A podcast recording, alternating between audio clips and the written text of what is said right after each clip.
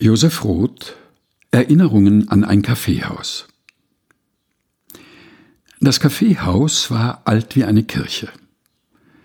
Es hatte starke Säulen, sie stützten die Decke. Im Dämmer oben verschwand sie. Sie war flach und mit Gemälden ausgestattet, aber weil die Säulen sie trugen, grauer Zigarrenrauch sie bewölkte, fühlte man sie als ein Gewölbe über sich, das nicht nur bedeckt, sondern auch umhüllt, ein Dach und gleichzeitig ein Gewand.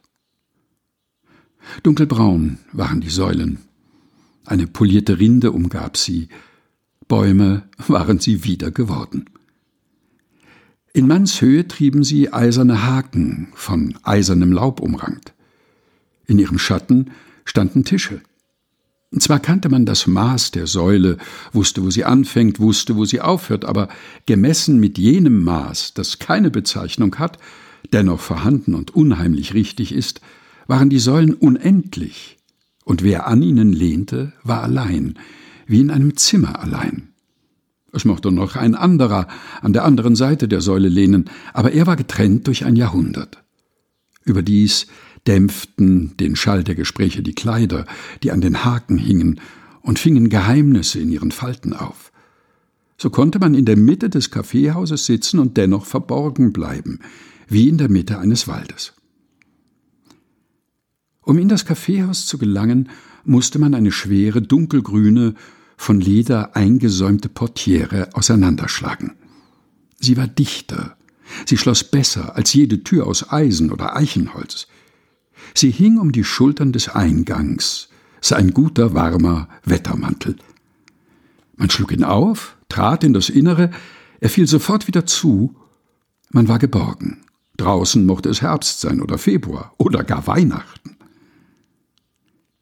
Schräg dem Eingang gegenüber lag auf einem erhöhten Podium das dunkle, breite Buffet. Im Hintergrund unzählige Flaschen verschiedener Größe und Gestalt, bunte, goldgeränderte Etiketten und vor sich ein Regiment glänzender Gläser, Opalen schimmernder Tassen und einen klirrenden, singenden Haufen leichtsinniger Kaffeelöffel saß oder stand die Dame vom Buffet. Man sah nicht, wo sie wurzelte. Aus einem Geheimnis wuchs sie empor, vielleicht saß sie auf einem Dreifuß. Bleich war ihre Farbe, wie von alten Kerzen beleuchtet, ein wenig unirdisch. Zart war die Kontur ihres Angesichts. Das Angesicht war beinahe nur Kontur. Sie erinnerte an einen konservierten Frühling. Am Ende bestand sie überhaupt nicht. Jemand hatte sie gezeichnet, mit hellbraunem Stift auf weiches Papier. Denn es war, als sehe sie aus einem Rahmen, oder als blicke sie aus einem sehr erhöhten Fenster über Dächer. So, ohne Ziel schweifte ihr Aug. Leise ging durch den Raum ein höflicher Herr. Alle Gäste kannte er. Plötzlich tauchte er hinter der Säule hervor, den Mantel zu halten. Längst hatte er die Bewegungen des aufbrechenden Gastes belauert. Nun war er da zur rechten Zeit.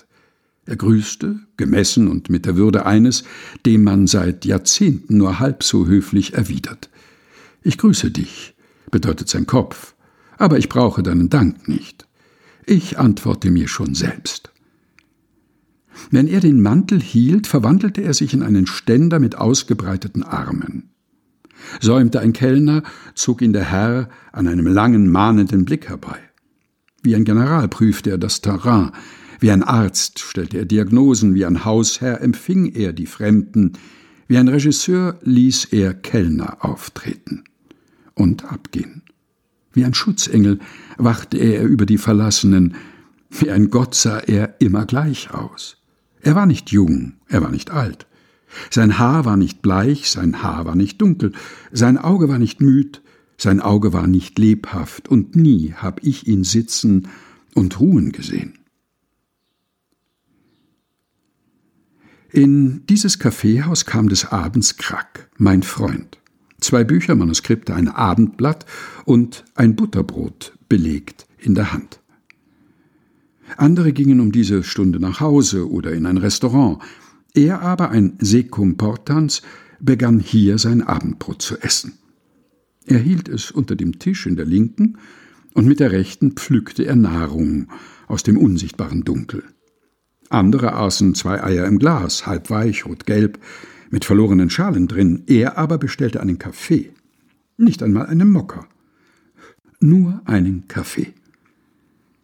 Das ganze Kaffeehaus, der Tisch, die Stühle, die Säule, an der wir saßen, der Kellner, der freundliche Herr, die Lampen, das Buffet und die Dame waren so gleichsam Zutaten zu dem Butterbrot meines Freundes geworden.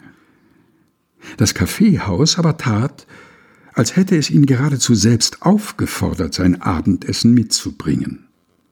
So war die Gastfreundschaft dieses Hauses. Josef Roth Erinnerungen an ein Kaffeehaus aus Frankfurter Zeitung vom 21. Oktober 1927. Gelesen von Helga Heinold.